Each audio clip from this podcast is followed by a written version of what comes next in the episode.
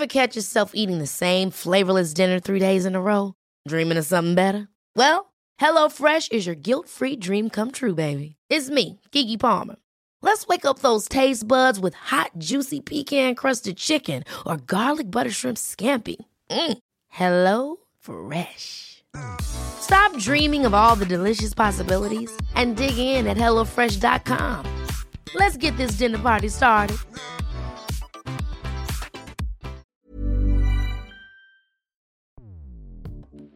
Escuchas. Escuchas. Escuchas un podcast de Dixo. Escuchas Bien Comer con Fernanda Alvarado. Entonces así los podríamos diferenciar. Una gran preocupación, miedo, angustia, incertidumbre, me iría por ansiedad. Un estado de ánimo bajo, me iría por depresión.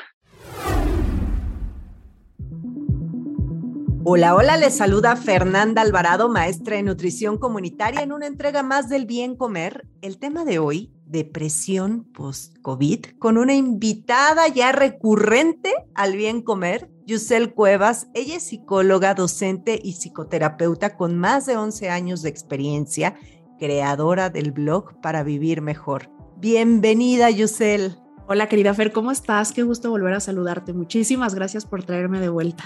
No, gracias a ti por tu tiempo y por compartirnos conocimientos. Feliz de estar acá.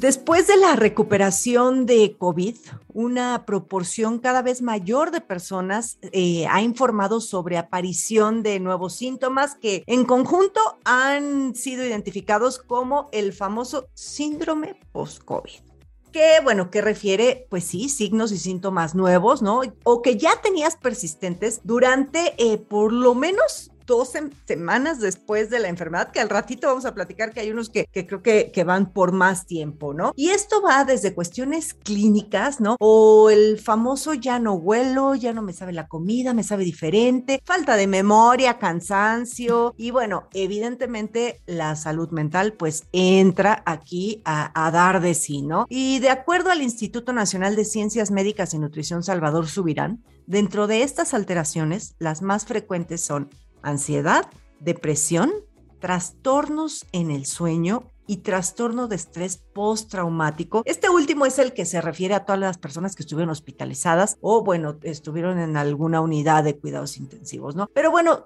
todo esto, eh, mientras más leía para informarme un poquito sobre el tema, pues porque yo no soy experta en estos temas, lo he hecho él, pero mientras más leía, ay, Yusel, pues como que más me traumaba y sobre todo las personas que ya tuvimos COVID, ¿no? Y lo primero que se me vino a la cabeza es, ¿cómo diferenciar entre ansiedad y depresión?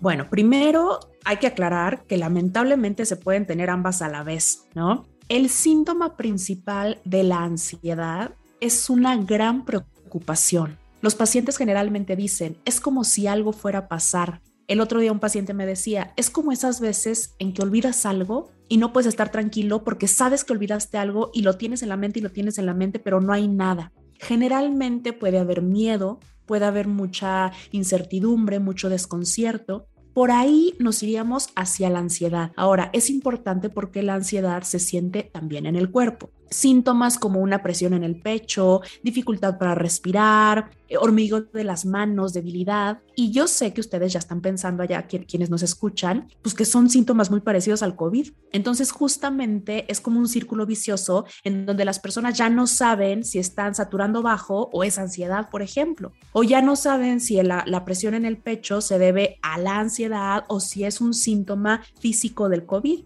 Entonces es como la desesperación total. Puede ir de la mano, decía, con depresión. El síntoma más característico, y digo más característico, más no el único ni el más importante, es generalmente un estado de ánimo bajo. Ahora, ojo, la tristeza no es el único estado de ánimo bajo porque estamos acostumbrados a que tenemos cinco emociones por la vida y tristeza y alegría y los de la película esta de intensamente. No, hay muchísimas emociones. Puede ser apatía, puede ser desánimo, puede ser flojera, puede ser, te voy a decir algo, incluso muchos dicen, pues es que ando como, como bien calmado. Pero eso en realidad es un estado de ánimo bajo. La calma permanente no es tampoco natural. Entonces así los podríamos diferenciar. Una gran preocupación, miedo, angustia, incertidumbre, me iría por ansiedad. Un estado de ánimo bajo, me iría por depresión.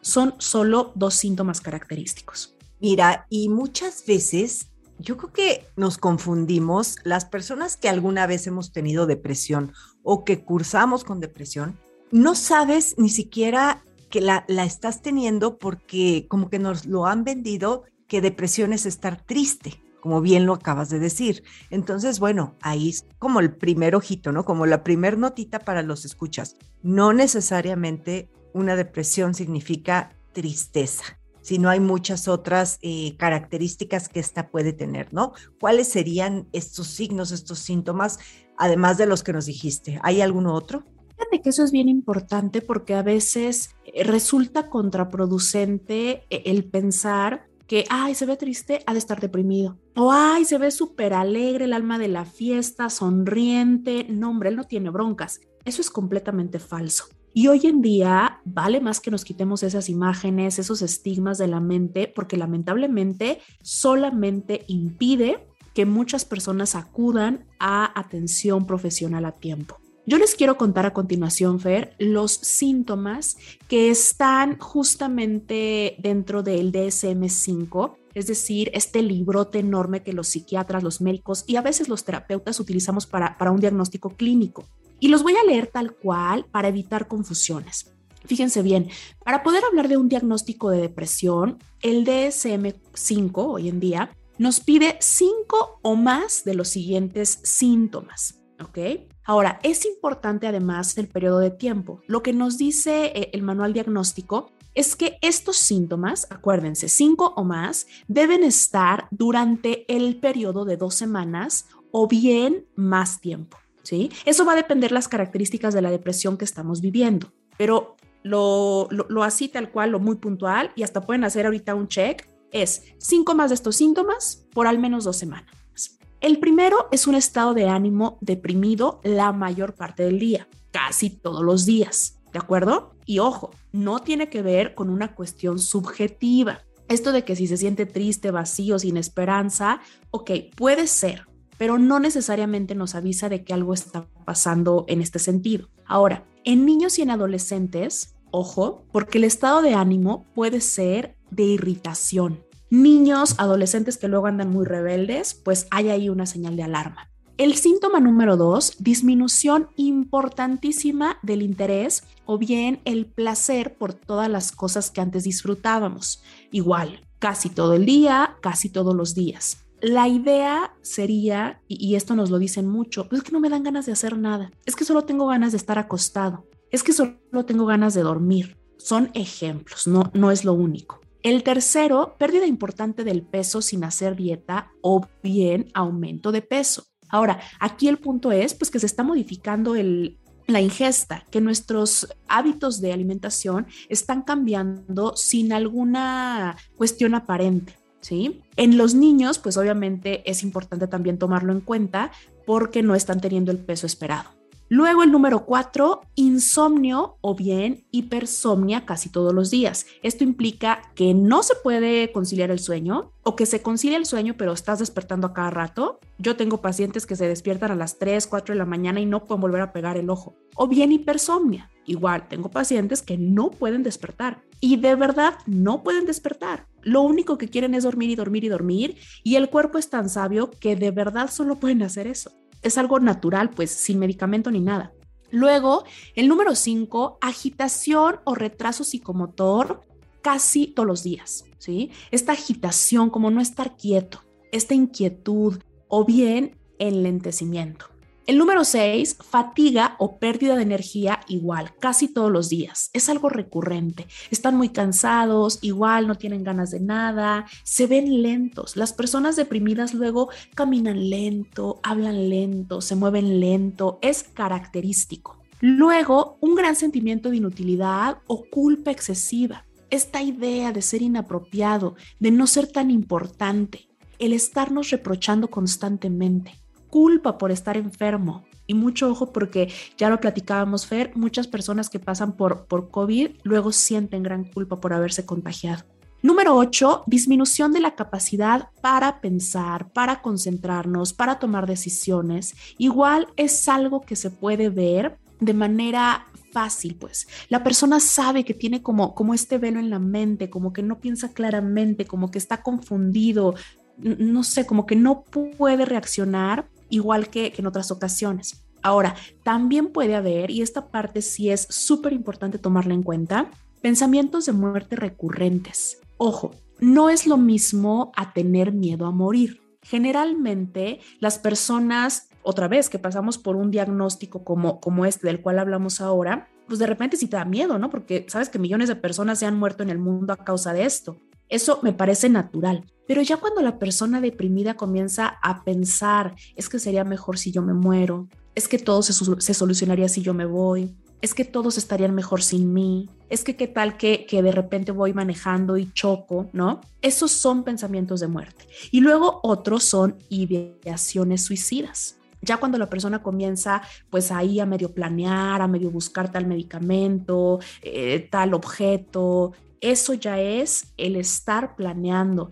Evidentemente también pueden llegar a haber intentos suicidas. Si ustedes están teniendo cinco o más de estos y llevan así ya dos semanas o más, pues muy probablemente están viviendo un periodo de depresión. Ya, mira qué interesante. Y dices dos semanas. Ahorita se me vino a la cabeza también el pensar que durante esta pandemia muchos hemos perdido seres queridos. Y ahí también entraría un poco esta parte del duelo, ¿no? Porque dos semanas, a ver, o sea, yo en dos semanas, pues no olvido a mi amigo, ¿no? O en dos semanas no olvido a mi primo, a mi hermano, a mi mamá, pero quizá no es una depresión clínica así muy, o, sí lo es. Esta parte es bien importante y definitivamente estaríamos hablando de un episodio depresivo Acuérdense que de hecho la depresión es una de las partes, una de las etapas, perdón, del duelo, justo la última. Y miren, yo sé que con esto que estamos hablando ya todo mundo está asustado y con miedo a la depresión. Les quiero decir algo, la depresión no es mala en sí. De hecho, por eso voy a esto. Es la última etapa de un duelo importante del tipo que sea luego de perder algo que fue significativo para nosotros, pero es la etapa previa a la aceptación. Es decir, la depresión en muchos casos ayuda a que todo se pueda reconfigurar en la persona. No, no, es tan mala como parece. ¿Qué es lo malo? Que no la tratamos, que no le prestamos atención. Entonces llega el momento en que no son dos semanas, son dos años, diez años, veinte años.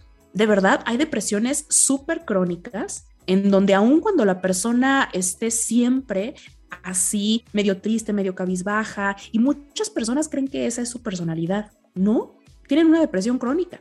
Por ejemplo, existen muchos casos, lamentablemente, en donde las mujeres, luego de tener a su bebé, jamás se dieron cuenta que estaban pasando por una depresión postparto y eso se convierte en algo crónico.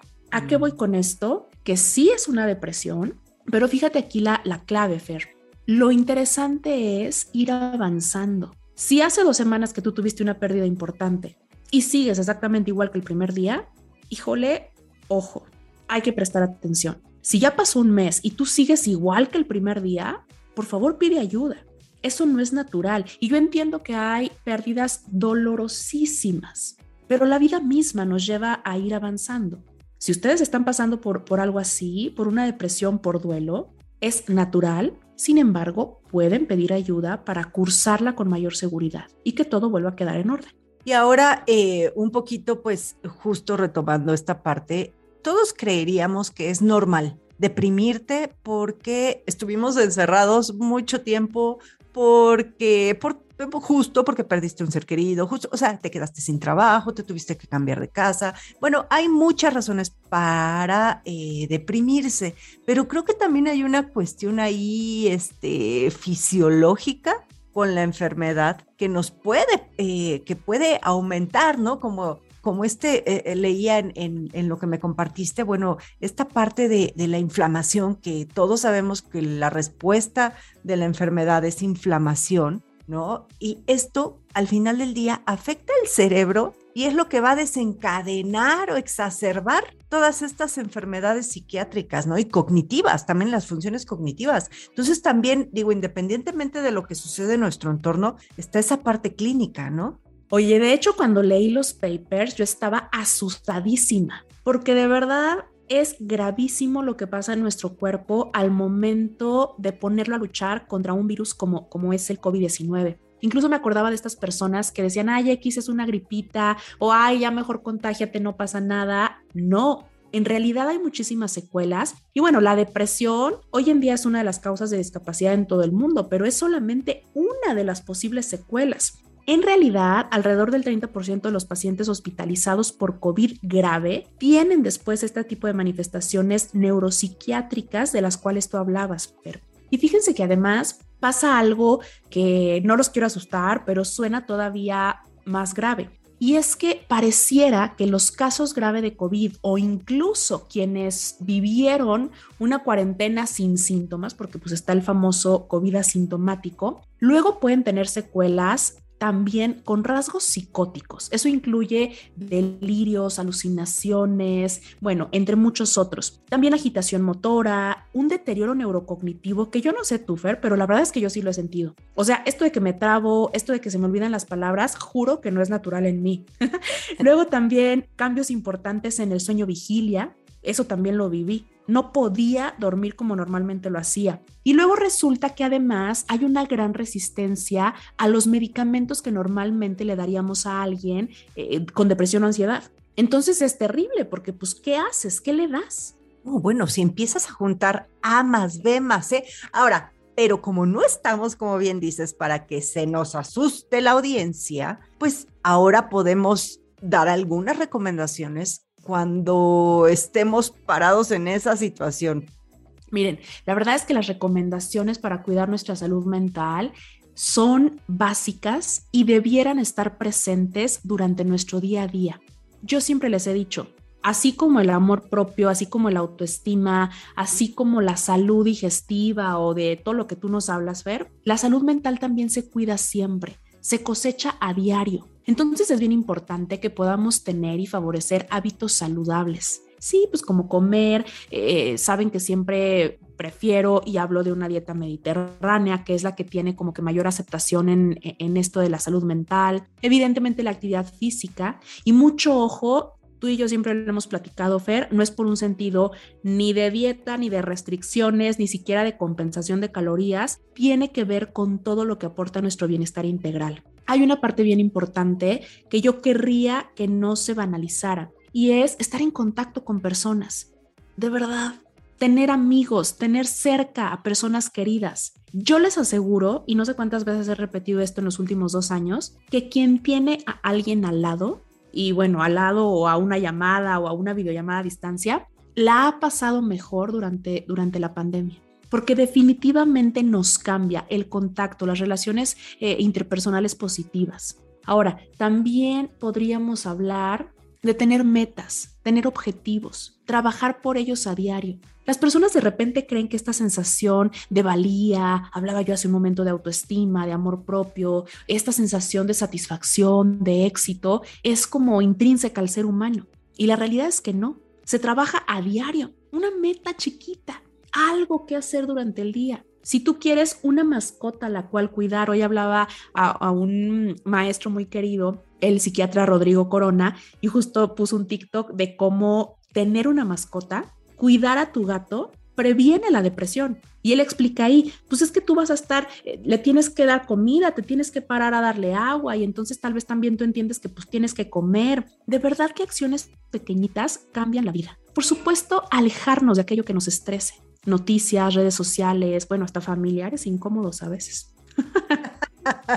y redes sociales también. Fíjate que dijiste puntos importantísimos y yo me quedo mucho, Yusel, con el contacto físico. De verdad, creo que los seres humanos somos seres sociales y por más que te guste estar en tu cueva, que seas antisocial, te lo juro que un abrazo te cambia todo un abrazo, un contacto físico. Yo sé que seguimos en pandemia, o sea, todavía estamos en una viviendo una pandemia, debemos tener cuidado, pero la salud mental es importantísima y el COVID ya está eh, dándonos secuelas justamente en esta salud mental del no salir, del, del vivir con paranoia, del, o sea, yo les prometo que en el momento en el que yo empecé a asomar más la nariz a la calle, ¿no? Y que desafortunadamente, pues sí, me ganó, alguna ya me contagié, ¿no? Por más que me cuidé encerradísima mucho tiempo. Creo que, bueno, pasas eso, es eso de, ok, ya me contagié, pero pero bueno, ya salí, ya estoy viendo el sol, ¿no? Ya hasta disfrutas hasta el manejar cuando antes ya ni te gustaba. Entonces, creo que sí, todo esto, pero también retomar la vida sin miedo, ¿no? Quitarnos el miedo. Eso es súper importante. De verdad que muchas personas han tenido este tipo de síntomas no por haberse contagiado de COVID, sino por la cuarentena eterna que se han echado. Y entonces de repente uno ya no sabía que era eh, peor. Además recordemos que si no estamos sanos mentalmente, también nuestro sistema inmunológico baja. Por lo tanto, estamos mucho más propensos a cualquier tipo de enfermedad. Entonces es, es como un ganar-ganar. No les quiero decir con esto que se salgan a la fiesta y les valga, pero creo que los cuidados deben de ser integrales y nuestra salud mental también entra ahí. Un dato, un dato. Alrededor del 30% de los pacientes hospitalizados por COVID-19 graves tienen manifestaciones neuropsiquiátricas tanto agudas como tardías. Muy bien, Yusel, pues antes de irnos me gustaría que nos repitieras los síntomas de la enfermedad neuropsiquiátrica post-COVID. Es súper importante que estemos alerta, que estemos más presentes que nunca, observándonos de cerca y de igual manera a quienes tenemos cerca. Si ustedes están sintiendo fatiga, dolor de cabeza, disfunción del habla, dificultades de concentración, debilidad muscular, mareos, apatía, esta dificultad para pensar tan clásica del COVID, o bien dificultades de atención, angustia, ansiedad, un estado de ánimo bajo, muy probablemente están padeciendo la enfermedad neuropsiquiátrica post-COVID, que hoy en día es tan habitual escuchen esto, incluso después de 12 meses del alta hospitalaria o bien hasta 12 semanas después de haber padecido el síndrome agudo severo por COVID. Entonces, mucha atención porque si nos está pasando va a ser necesario y muy importante buscar ayuda profesional. Sí, por supuesto, siempre, por favor. Y bueno, además de, la ayuda eh, a nivel de terapeutas, eh, yo encontré un par de teléfonos, eh, la línea de la vida, que es 800-911-2000. Y eh, Yusel, tú me compartiste uno que es 492-234-0310. Y ellos están también en Facebook, que es C de Casa y de Ignacio, S de Serpiente P, a distancia Z. Entonces, bueno, eh, en estos dos teléfonos también les pueden ayudar. Recuerden que siempre va, siempre va a haber oídos que nos quieran escuchar y sobre todo personas que pues de muy, muy, muy buen corazón y con toda la experiencia que van a querer ayudar. Y entre ellas, pues estás tú, querida Yusel, que te dedicas a esto. Déjanos tus datos de contacto. Con muchísimo gusto. Y añado nada más para, para aclarar, Fer, este último dato de nuestros queridísimos CISP, este es el CISP a distancia de la Universidad Autónoma de Zacatecas, es atención completamente gratuita. Incluso pueden hablar desde otras partes del mundo. Entonces, de verdad, súper recomendadísimo, liderado por la doctora Emma Perla Solís Reséndez. Eh, de verdad, háganlo con confianza. Y bueno, mi eh, Instagram lo pueden seguir arroba Cuevas. También por ahí nos podemos contactar para cualquier situación. Pues ahí está. Eh, ya saben que a mí me pueden encontrar en Instagram, en YouTube como Bien Comer. También dejar aclarado que la línea de la vida también es un servicio gratuito. Y pues bueno, te agradezco muchísimo el tiempo, Yusel. Eh, como siempre, tus valiosos conocimientos que los compartas con la audiencia y pues eh, espero tenerte por acá muy pronto. Sabes que yo feliz y encantada vuelvo las veces que me invites, Fer. Muchas gracias. Adiós. Dixo presentó Bien Comer con Fernanda Alvarado. La producción de este podcast corrió a cargo de Verónica Hernández. Coordinación de producción, Verónica Hernández. Dirección General, Dani Sadia. Las opiniones expresadas en este programa no pretenden sustituir en ningún caso la asesoría especializada de un profesional. Tanto las conductoras como Dixo quedan exentos de responsabilidad por la manera en que utilizan la información aquí proporcionada. Todas las opiniones son a título personal. Ever catch yourself eating the same flavorless dinner three days in a row? Dreaming of something better? Well, HelloFresh is your guilt-free dream come true, baby. It's me, Kiki Palmer. Let's wake up those taste buds with hot, juicy pecan crusted chicken or garlic butter shrimp scampi. Mm. Hello Fresh. Stop dreaming of all the delicious possibilities and dig in at HelloFresh.com. Let's get this dinner party started.